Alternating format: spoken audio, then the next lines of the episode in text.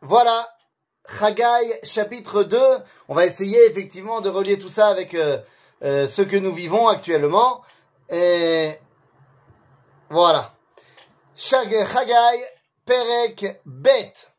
Alors allons-y. Donc Chagai, c'est le prophète du renouveau de la prophétie dans l'époque du second temple. On est en train de remettre en place le second temple. Alors c'est évidemment pas facile, facile, mais c'est une réalité, euh, comment dire, qui est l'obligation du moment.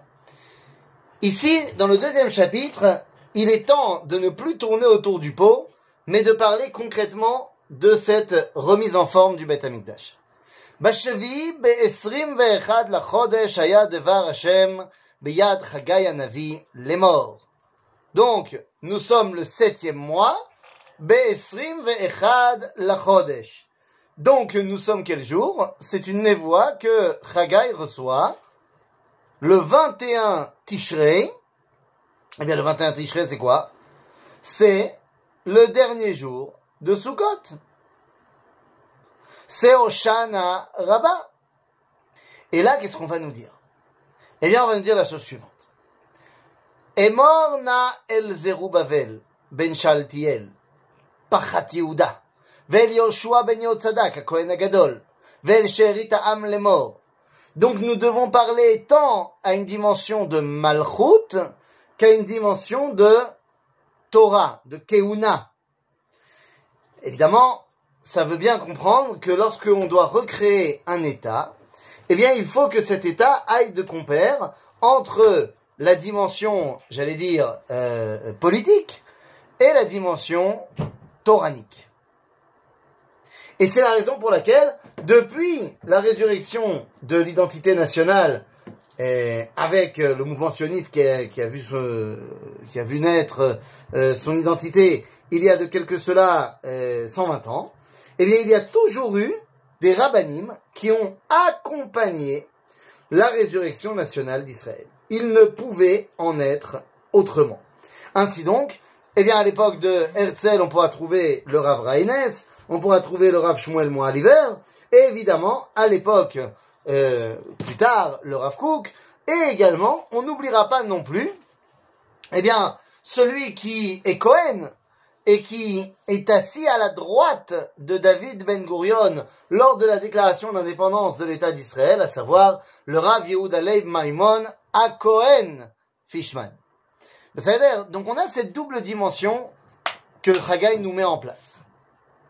Ve'ata chazak Zerubbabel Neum Hashem חזה וחזק יהושע בן יהוצדק הכהן הגדול, וחזק כל העם הארץ, נאום השם, ועשו Ici,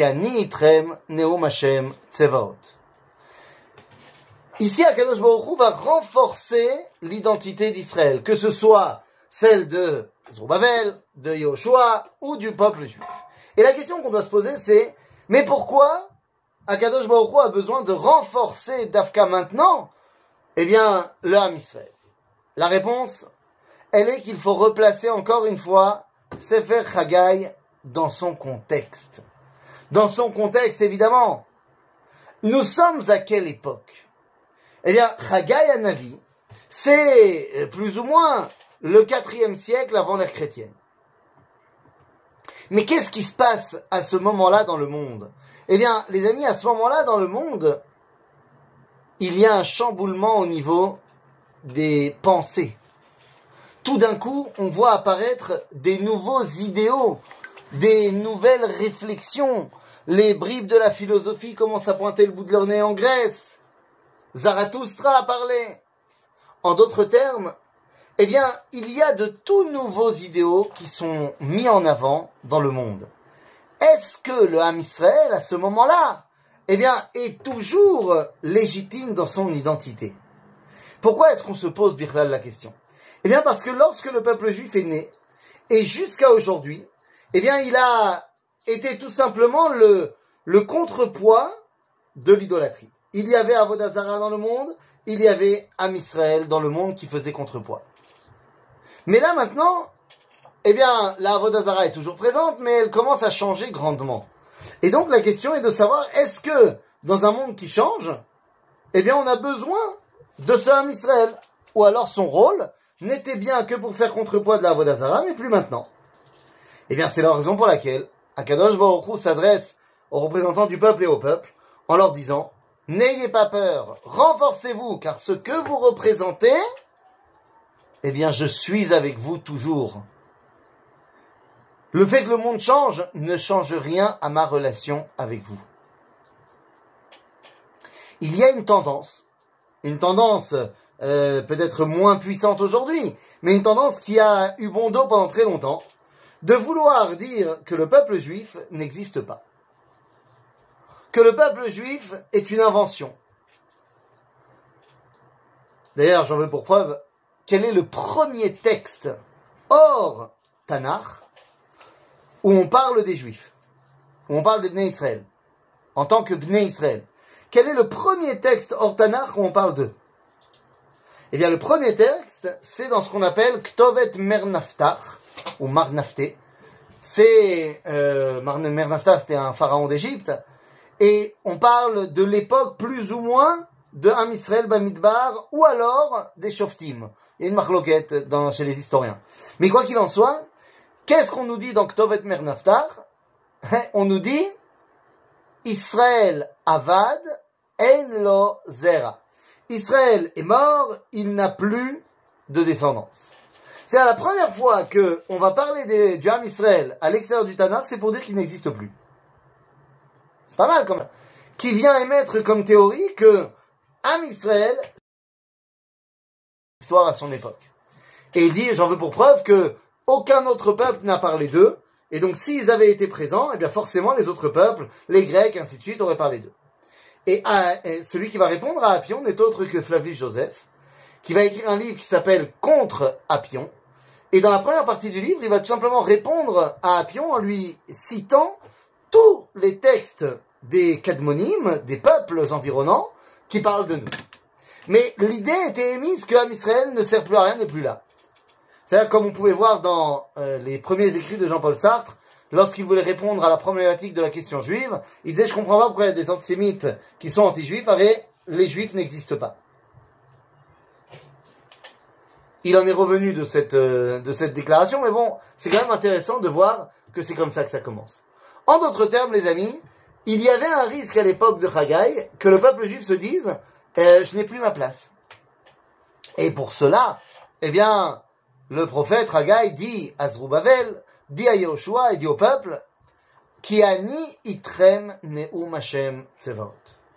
C'est-à-dire que, eh bien, je n'ai pas changé mon alliance, je reste avec vous.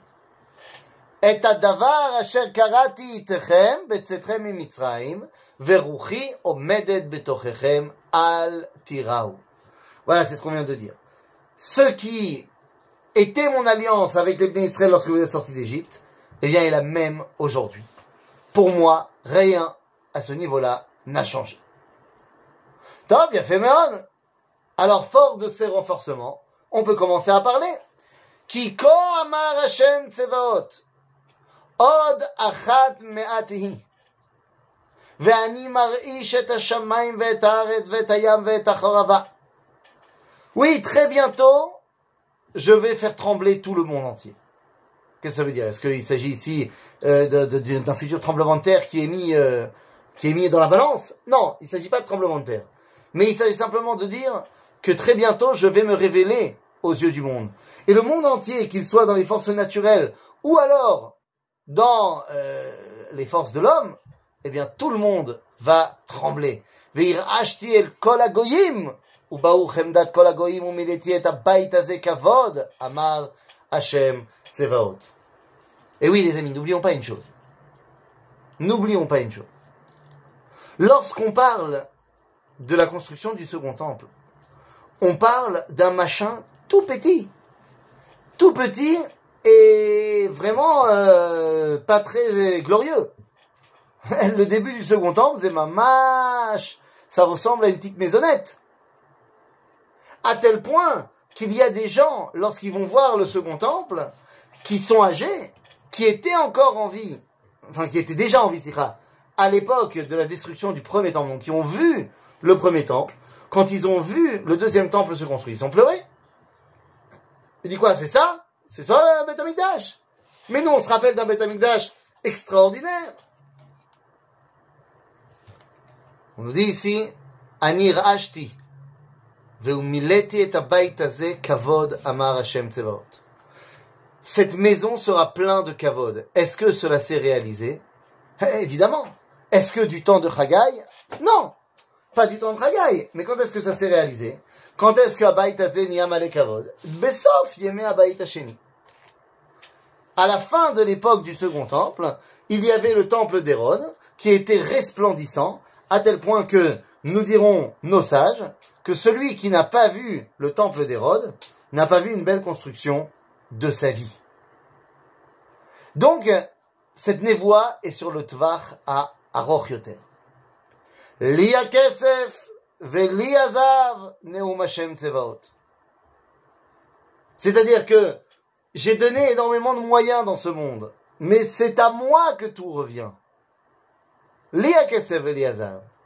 גדול יהיה כבוד הבית הזה, האחרון מן הראשון, אמר השם צבאות. ובמקום הזה אתן שלום נאום השם צבאות. La, le kavod, l'honneur sera beaucoup plus grand dans le- cette maison, cette dernière maison, que dans la première maison, que par rapport à la première maison. Et dans cet endroit-là, je donnerai le shalom. La question est, que veut dire le verset Et la réponse est, ça dépend à qui tu demandes. Ou du moins, ça dépend à quand tu demandes. Parce qu'il est évident que si on demande au Bnei Israël de l'époque de Chagai, qu'est-ce que c'est Abayit Hazeh à Acharon Eh bien, c'est Bayit Sheni. Mais aujourd'hui, nous, nous savons que ce verset ne fait pas référence à Bayit Sheni, mais fait référence bel et bien à Bayit Shlishi. Ben évidemment. Eh oui, Bayit Sheni va être détruit. Donc c'est Bayit Shlishi dont il est fait référence ici. ובמקום הזה אתן שלום.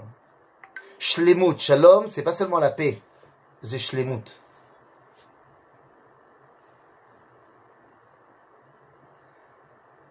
ב-24 לתשיעי, בשנת שתיים לדריווש, היה דבר השם El Chagai Navi Nous sommes dans une autre névoie. Dans une autre névoie, et regardez ici, la date est très importante. Qu'est-ce que c'est à Chodesh Eh bien, c'est très simple. Nissan, Iyar, Sivan, Tammuz, Av, Elul, Tishri, Cheshvan, Kislev. Ah ah. Kislev. Tiens donc. On nous présente ici une névoie le 24 Kislev. C'est intéressant, c'est une date qui me semble un petit peu familière. Komar Hashem, c'est votre.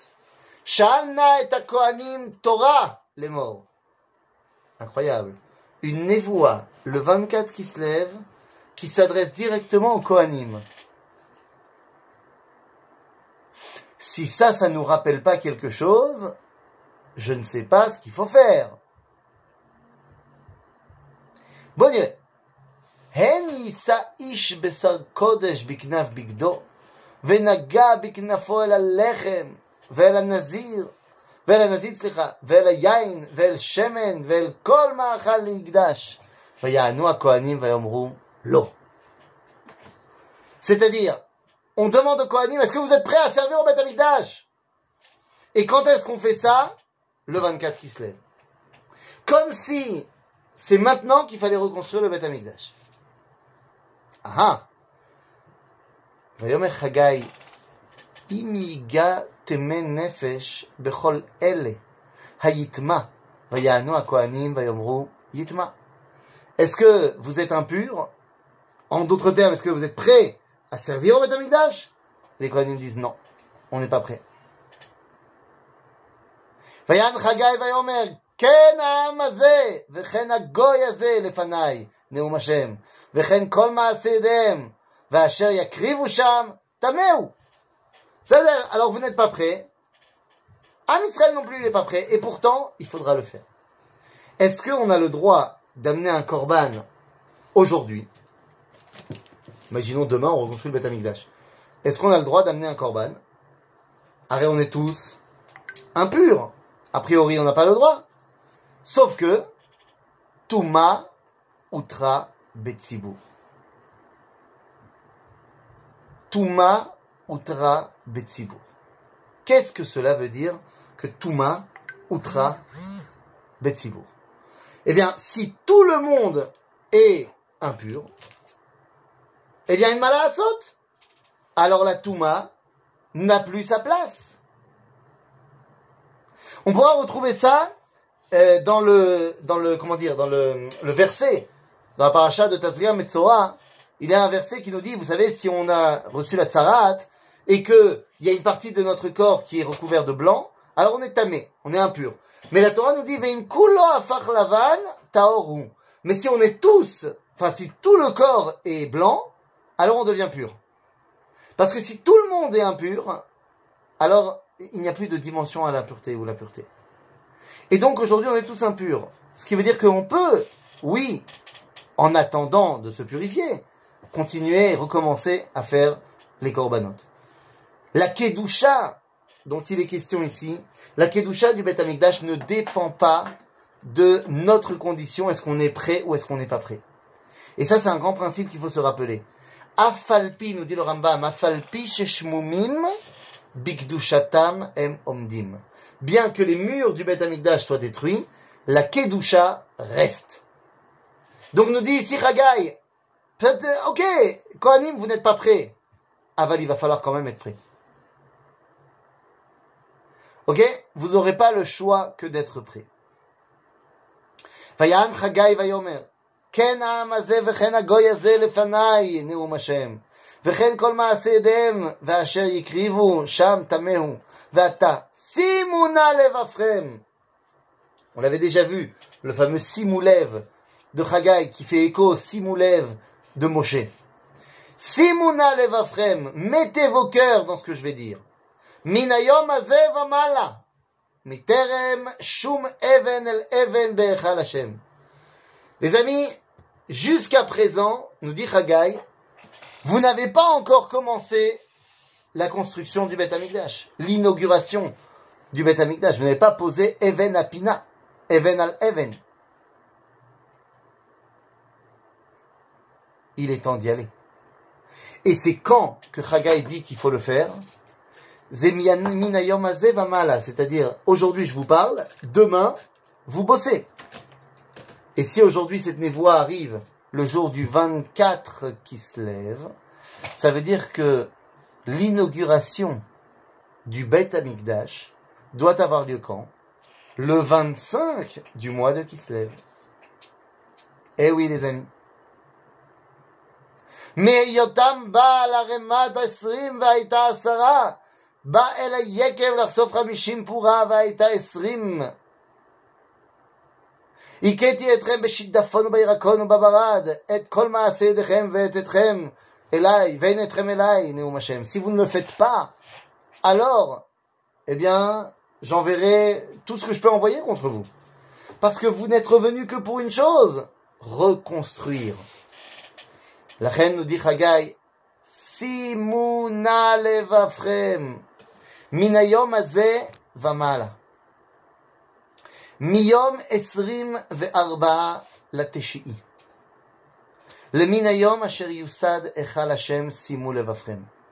demain que tout commence. Le 25 qui se lève.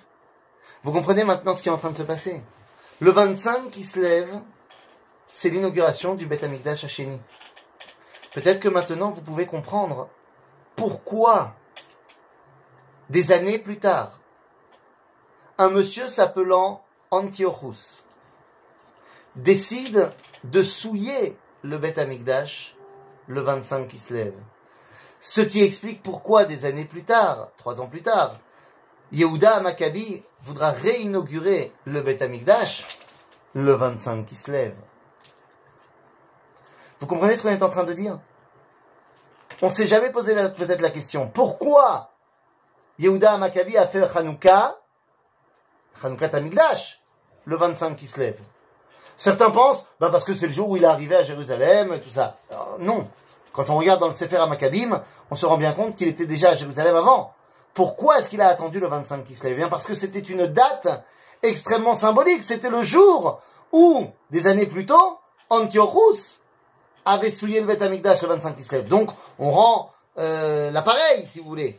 Mais la question était de savoir, et ça on ne l'avait peut-être pas posé, pourquoi Antiochus a décidé de souiller le Beth Amikdash le 25 Kislev.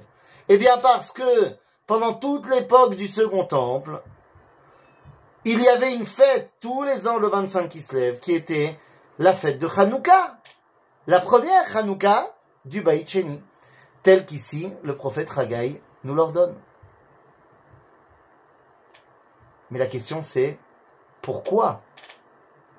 C'est le 25 Kislev que Dieu, par l'intermédiaire de Haggai, nous demande de faire la Hanouka du Baït Qu'est-ce qu'il y a de particulier à Hanouka? Nous, on connaît très bien Hanouka aujourd'hui.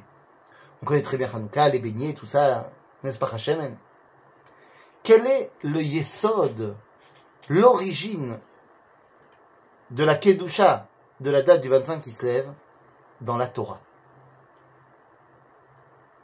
Pas dans Haggai, on a vu. Dans la Torah, les amis. Eh bien, les amis, dans la Torah, le 25 qui se lève, c'était Yom Ha-Bikurim. La mitzvah d'apporter les bikurim commence le lendemain de Shavuot. Et elle se termine pour quatre des cinq espèces à Sukkot. Qu'est-ce que ça veut dire? Bah, Elle se termine euh, dans la mesure où c'est le moment où on va amener Bechaga Asif on va amener nos bikurim au Beth Amikdash. Mais uniquement les bikurim qui sont prêts. Or, les bikurim, ce sont les fruits des cinq espèces qui poussent en Eretz Israël. Alors, on met le blé et l'orge de côté parce que ce ne sont pas des fruits. Donc, il nous reste la grenade, la date, la figue, le raisin. Tous ces fruits sont prêts à être amenés à Sukkot. Mais il y a également l'olive. Et à Sukkot, l'olive, elle n'est pas prête.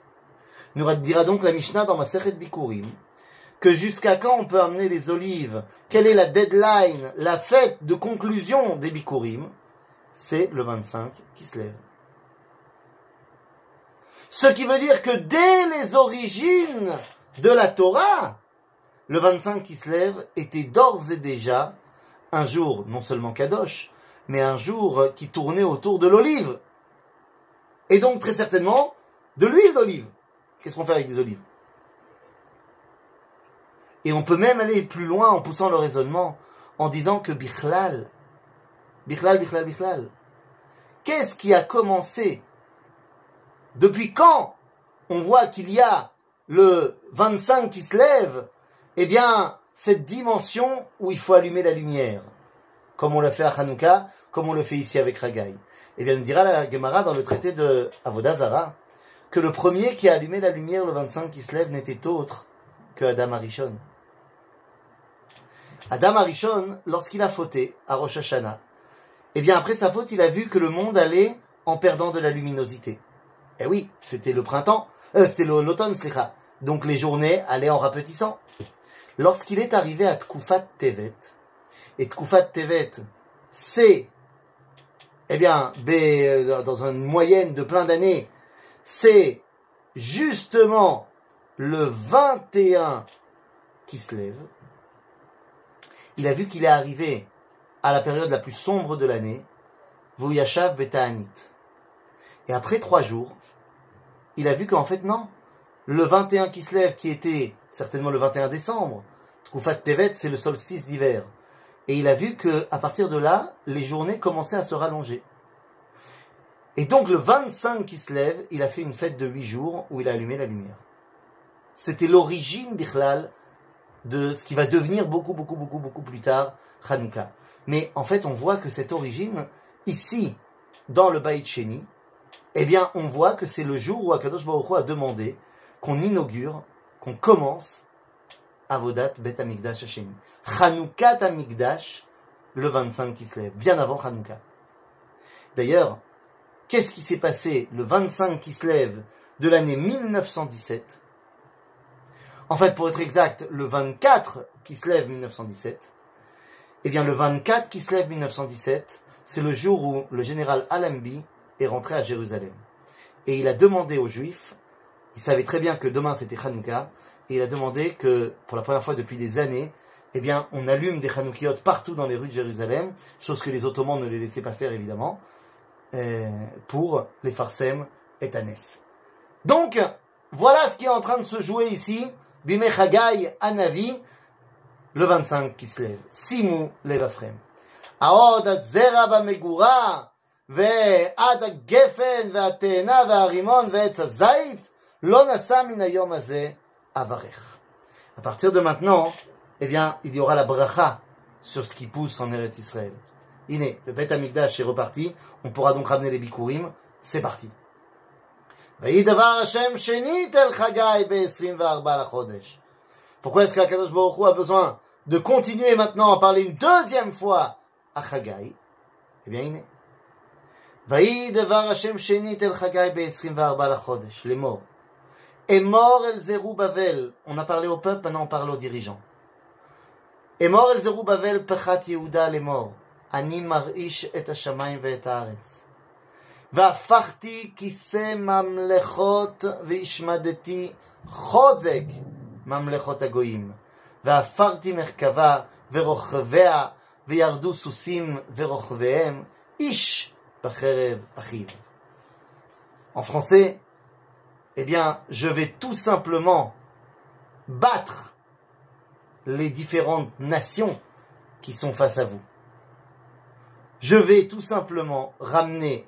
la victoire au Ham Israël. C'est une névoie qui arrivera, qui arrivera plus tard, qui va se réaliser plus tard. Peut-être aujourd'hui d'ailleurs. Ce soir, nous commémorons Yom HaZikaron.